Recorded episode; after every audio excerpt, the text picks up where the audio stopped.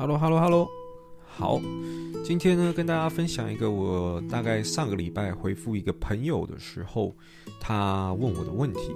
那其实他问了我蛮多问题啦。那我觉得，我觉得这个话题可能对大家应该还算蛮有兴趣的。然后我记得也曾经有人问过我类似的问题。呃，我记得我以前应该有一集 Podcast 就在讲创业新手可能会遇到一些状况，然后会有一些疑问。呃，我记得我已经录过一集了，如果还没有听听过的话，可以过去听听看。虽然我已经有点忘记我当时在讲什么了，因为我的 podcast 的性质比较呃聊天式。我我大概建立一个主题以后，其实我就顶多稍微规划一下里面我要讲的第一层、第二层大概是讲什么。其实我不会很认真去规划我 podcast，就是聊聊。我觉得我觉得这样比较自然，想到什么分享什么。好，那我们就进入我们今天的主题。呃，如果我想要创业，但是我没有方向，我不知道我要做什么，或是我的我的经验跟我的知识不够，我不知道学什么，怎么办？那这一部分大概我们就分成两个两个面向来讲。第一个就是没有方向，不知道做什么；第二个就是我不知道我该怎么学习，我该怎么精进自己，这是第二个部分。好，哎，我们先从哪里讲？我们先从第二个讲。好，好像放错位置，我们先从第二个讲。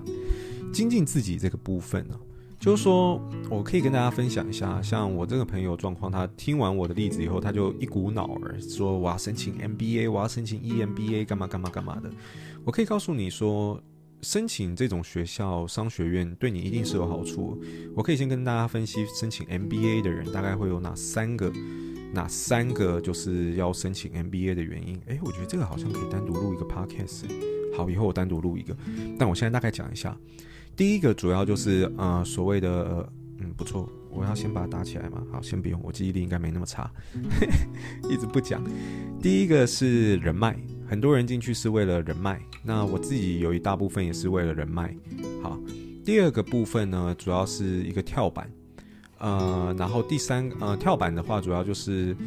比方很多人在工程工程做工程师，可能做了十几年啊，或是有些人是 finance 背景，然后可能做了十几年。可他如果要转换职职场跑道的话，其实他很难转。但 MBA 的学历当然还是要看学校啦，尤其是前前几大学校，当然帮助最大，是一个很好的跳板，让你去呃转换你的呃不同的产业别去做不同的事情。那第三个的话就是里面学到的东西。那因为我自己本身就是。创业自己开公司，所以第二点对我来讲帮助并没有那么大。我主要想要读，主要是因为人脉，还有我想要学里面的知识。那里面知识当然我就随便分享很多嘛，比方说啊、，financial accounting，我进去读这个最一开始最基本就有教，那我马上就把这个会计基础带到我公司里面去做啊、，economic，呃，microeconomic。它是呃微观经济学吗？呃，当然也会用把微观经济学的角度，然后配合 pricing strategy，然后呢去用经济学的角度去算什么 marginal cost、marginal revenue 这些东西。呃，讲那么复杂，其实简单来讲就是做一个最好的定价，利用市场反应去帮这个产品做定价。那举例到这边就好。呃，你说这些东西没有帮助吗？它当然有帮助，它当然对你要开公司有很大的帮助。所以。这些东西其实我觉得就是底啦，呃，我也可以跟大家分享一下，我自己本身是读化工的，所以我一点我原本是没有什么商学院背景的。那到我毕业退伍以后，其实我有去 ITI，呃，外贸协会那边，呃，台北的。呃，受训了半年的时间，在里面我就有学到不少商业上的一些知识啊，marketing 啊，或是怎么做 business plan 啊。其实我觉得这些东西，然后怎么计算 break even，我觉得这些东西其实都还蛮有帮助的。其实一直到我现在经营公司，我都还有用到。对，所以我其实是非常鼓励大家去做学习的，因为我自己也就是不停的在学习。然后甚至我会上线上的课程，我在这边推荐大家可以上线，可是我其实已经很久没有上线上课，这大概是我五年前上的，所以我不确定现在有没有更好的资源，大家听听就好。但我建议大家可以去上一个线上课程，叫 Coursera 啊，C O U R S E S A 还是 Coursera 啊，S E R A，我不确定啊，大概是这样子。那我里面上的是 Wharton Wharton 的课，宾州大学的课。我上了 Entrepreneur，Entrepreneur 那个发音真难听，Entrepreneur，然后跟 Martin 这两个课程。那创业的这个课程，我个人觉得非常的推荐。虽然里面是非常非常基础啊，我觉得只能是你真的到创业的时候可以获取到的资讯量的百分之十而已。但我觉得这个是比较基础的课程，我觉得你心里有个底，对你来讲绝对是有帮助的。所以我认为，呃，学习这个东西是绝对重要的。那。其实我当时在申请芝加哥大学的时候，我 GMAT 的成绩是放了五年，一直到我要过期的时候才决定我要申请的。原因主要就是因为我那个时候没有办法量化一件事情，就是我到底要继续工作，还是我要专心读书。对啊，反正就是我读 EMBA 嘛，我就两个都兼顾。但其实我当时在想的是说，如果我当时在想择一的话，我到底要选谁？因为我其实没有办法去判断说。我直接去工作，对我来讲，我能在实战上面学到经验，对我未来比较有帮助，还是这些课程对我未来比较有帮助？没有人可以把这个东西讲死嘛。对，所以反正后来我的结结果就是 EMBA，这是一种做法，边工作边读。只是说学习这件事情哦，我觉得我这边就来讲一下，就是说我该学什么，然后我该怎么学。我要给大家的建议就是说，你其实有两条路。我并不排斥你们在没有经验的情况下就直接去做创业，直接去去去去开公司。我觉得这是一个很好的事情，因为我觉得我觉得蛮蛮有趣的。嗯，虽然是反正一定不会到那么顺利嘛，中间一定会比较会有些问题啊，甚至失败。我觉得这些都没有关系，因为。你至少可以从里面得到一些经验，学到一些经验。如果你的分析能力够的话，你至少要分析出你为什么会失败，你缺乏的东西是什么。只要你有办法做到这一点的话，我认为都对你来讲一定会是有帮助的。然后边做边调整。那第二个方向就是你可以先学好，再来去做你要做的事情，也就是我刚刚跟你们大家分享的。那如果是想要先学好的话，呃，有没有需要上到？实体课程，比方说 MBA、EMBA 这种课程，我觉得这就见仁见智。然后大家可以做一点功课，看一下 EMBA、MBA 中间到底在学什么。那市面上还有很多其他的一种，什么 GMBA 啊，什么 EIMBA 还是什么的，我那个就不推荐大家了。我觉得那个有点，有时候学校会把一些课程包装得太过于。嗯，就好像有点在赚钱的产品，其实我自己就没有很喜欢，所以我觉得大家就是 focus 在 MBA 跟 EMBA 就好。那 MBA、EMBA 差别就只有 full time 跟在职啦。其实大部分学校应该学的内容是一模一样。以芝加哥大学为例，我们毕业以后拿到毕业证书是同一张的，因为 EMBA 跟 MBA 学的内容其实根本就没有差，只是差在上课时间而已。那另外一部分的话，其实我也蛮鼓励大家可以上线上课程。我觉得上线上课程，其实现在有太多线上课程平台，我觉得这些东西对大家来讲都很方便。如果可以的话，嗯，有些免费，像我刚刚讲 Coursera 这课程是免费。如果你付费的话，上完他会给你一张证书。也许在国外你求职上会对你有帮助，在台湾基本上是没有帮助。所以我觉得免费课程就够了。那我觉得可以先上一些呃线上课程，这是我蛮推荐的。那如果可以的话，你可以边实战边上线上课程，这当然是最好。那当然就是我前面提到，一定会比较累，就跟我现在状况一样。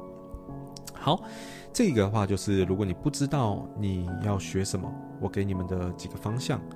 第二，也就是我刚刚应该应该是第一点，应该要先提到，就是我是一张白纸，但我不知道我要做什么，怎么办？那我要喝口水，等一下。好，这 podcast 就是这么 real。Re 哦，今天发音真的不行，连喝水都不减。好，那如果我是一张白纸，我不知道做什么，该怎么办？那嗯，我这个朋友他就有这个问题。那其实我会切两个点跟你们分享。第一个我切入的点是兴趣。我认为你可以从你的兴趣下手。其实我所有工作，其实我大部分成立的公司，全部都跟我兴趣有关。我大学第一间公司是在做重型机车用品的，那是因为我对重机有关。到二十五岁的时候成立第二间公司的时候，呃，我做的东西是，呃，一开始啦是鞋类周边的产品，到后来变成生活配件的产品。那也主要是我一开始对那个产业有关、有，喜欢的事物有兴趣。那第三间公司包包含摄影。摄影我没有把它企业化，我可以等一下跟大家分享原因是什么。然后再来是我的食品产业，我做的是乳清高蛋白健康食品，这些也是我自己兴趣。我在健身，我在运动，都是从我的兴趣去下手。那呃，我认为从兴趣切入的有几个好处。第一个就是你本身就是这个市场的 TA。是不是这个市场的 TA？我认为非常重要。原因是因为你有办法看到这个市场的痛点跟这个市场的商机在哪里。如果你今天就是这个市场的某个产品的爱用者，那你可能很可以知道某支产品还可以怎么让它变得更好，怎么样子做出优化，满足市场上消费者的需求。这这点非常重要，因为没有人会想要做出一个产品跟市场上完全没有差异化，然后就直接丢出来卖嘛。那那那那那那是那是很难成功的，所以。是不是这个市场 TA？我认为是非常重要。这样子，如果你已经非常了解这个市场，你甚至可能不需要做 market research。嗯、某种层面来讲啦，你可能不需要做 market research，因为你你已经非常了解。所以第一点，我建议可以从兴趣下手。但是从兴趣下手也有缺点。我想分享缺点就是，基本上我从兴趣下手的产业，到最后成立公司以后，他们都不会是我的兴趣。大概过一年以后。我的兴趣，我对于这个东西的热情就会完全被磨灭掉。当然说，我现在还有在起重机啊，只是说那个兴兴趣跟当时的那种感觉，其实就会差很多。呃，当然我现在还是有在运动啊，只是说，呃，不是说我刚刚讲这一点，不是说百分之百会发生，只是说它会有一定的几率会发生。那也许你就会失去某一样你的兴趣，但我觉得人是一定要有兴趣的。有些人像我朋友，他就回我说我没有什么兴趣，但一定有啦。你一定会有比较喜欢做某些事情，然后比较排斥做某些事情。有些人可能比较喜喜欢运动，比较喜欢登山，比较喜欢骑脚踏车。我觉得仔细去想，你可能没有把它当成兴趣这个范畴，可是你一定有比较喜欢做的某些事情，可以往那些方向去想，然后有一定的几率，你可能未来就再也不喜欢它了。好，这个呃，打预防针。好，所以我觉得从兴趣下手有它的好处跟它的坏处。那刚刚讲到哪里？哦，呃，第二个方向，我觉得是以你过去的经验为主。比方说，像问我这个问题，他的朋友他二十九岁，所以他已经有一定的工作经验了。那我就会建议他可以从过去的工作经验去下手。比方他在做的东西，其实是一些 WiFi 分享器，比方说 TP-Link 啊、或是 D-Link 这种，可是不是我刚刚举例的那些品牌啦，可能品牌比较小，一些 WiFi 分享器的一些制造商。那我就会说，那你也许可以做一个自己品牌的分享器。然后在你认为市场上其他竞争者、其他 competitors 哪里做不好的基础上优化，然后提供给这个消费者，因为你一定很，你做了那么久，你一定很了解这个产业在做什么事嘛，你一定很了解这个市场的运作逻辑嘛，所以相对你的风险也会比较低。所以第二个，我给大家的方向就是，如果你创业真的不知道做什么，你从兴趣下手，你也不知道你能下手什么，我建议你就从你比较专业的领域去着手。你的过去的 working experience 是什么？你比较了解的市场在哪里？虽然它不是你的兴趣，但是因为你够了解它，所以它可能可以帮助你下降你的失败几率。对，然后这边也可以跟大家分享一个东西，叫破坏式创新。因为这个是我在读 EMBA 的时候看到一个词汇，我觉得挺有趣的，我可以跟大家分享一下。因为那个时候我在建议我朋友在做的时候，我就说 differentiate 是非常重要。你今天不管做什么产品，不管是实体产品或是虚拟产品，你都一定要做出差异化，不然你在市场上很难竞争。除非你今天想走的是破坏式创新。什么是破坏式创新？我举一个。最有趣的例子就是小米，大家应该知道小米它出了非常非常多不同各式各样的产品，然后它的 quality 不错，然后它的形象也不错，但是它的价格相对非常非常的便宜，也没有到非常非常，可是相对于它的 competitors 来讲，它是一个非常便宜的价格。破坏破坏性创新的意思，其实就是在讲你在现有市场的产品上面做出一样的 quality，甚至可能好一点点。但是你在品质上面并没有可能强非常多，在这个基础下，但是你提供了相对非常便宜的价格。比方说，如果今天你要成立一间公司，你告诉我说，我今天要提供了一堆家电，然后这些我就说差别在哪？你就说跟市面上一模一样，我靠 quality 就是跟大家一模一样，完全没有比较好。但是我提供的市场价格只有所有人的二分之一、三分之一，甚至四分之一。你在市场上还是会非常有竞争力的，所以这个就是所谓的破坏式创新。呃，应用例子其实很多啦，然后在呃经济学角度吗？还是什么角度？其实并没有很喜欢这件事情，因为它其实会有点呃破坏，因为它叫破坏式创新，原因原意也就是它会破坏掉整个市场原原本对于这个产品的一个呃嗯、怎么讲？供给曲曲线跟需求曲线画出来的时候，一定会有 demand 跟 price 嘛，它会很大幅度的去影响消费者认定某一支产品的 price 的基准点在哪里。像是小米，它就会有这个状况，它去影响了消费者对于某支产品的认定价格会往下拉。所以在经经济学角度或者什么什么角度，其实我不是经济学专家，呃，可能没有那么喜欢破坏式创新，但我可以讲是这个东西也是一个蛮好的做法。那同一时间也可以跟大家分享另外一件事情，就是，呃，我一开始在创业的时候，我到底要做哪一类型的呃两种东西，选哪一种？第一种是完全没有人在做的事情，跟第二种是已经有人在做的事情做优化。其实这两种事情啊，我认为如果你今天是创业新手的话，我推荐你走第二种。第一种做一个完全没有人在做的事情，他可能就比方说贾伯斯当时。呃，做出了这个 iPhone，那个时候根本还没有智慧型手机，或是特斯拉，它做出了电动车，这些东西需要非常大的呃 budget，然后而且需要会花非常长长的时间去做市场教育，所以像贾伯斯一开始在做 iPhone 的时候，智慧型手机的时候，他也不是第一时间做出来这个东西就红了，包含冷气机也一样。冷气机一开始问世的时候，其实它的呃接受度其实都没有到很广，一直到某一个过了一段时间以后，好像十年以后嘛，它在市场的需求才增加非常非常多。所以我要讲的是，如果你今天要做一个是市场上根本还没有人在做的事情的话，那你要有一定的心理准备，你的市场教育时间会非常长，然后你要花的精力跟时间还有金钱都会比别人相对多很多。那风险当然就会变得比较高，所以我并没有到非常鼓励大家去做这件事，没有人说不鼓励啦，没有鼓励跟不鼓励，但是我会比较偏向于说，如果你是新手的话，我建议你走第二种，也就是已知市场上，你提供一个市场上已经有的产品，但你却做的比 competitors 都更好，不管你要在价钱上更好，或是你要在品质上更好。像我们 Body Goals 做呃健康食品，其实基本上就是走这个方向。我们在做的食品，其实很多很多都有嘛。哦，预告一下，你们听到这个 Podcast 的时候，我们的泽泽新的募资应该已经上线了。去泽泽上面搜寻 Body Goals，记得要加 S。我们新的产品是一个呃麦片，那这个麦片。呃，其实就像我们之前所有乳清啊、豌豆蛋白饮一样，其实我们真的就是针对 TA 消费者去量身打造一个专属，呃，市场上绝对没有的一个配方。我敢说，我们研发出来的，因为我有我自己的研发，然后我们在研发过程中，大家都会开会讨论，然后而且有时候嗯会分好几次讨论，这是很正常的啦。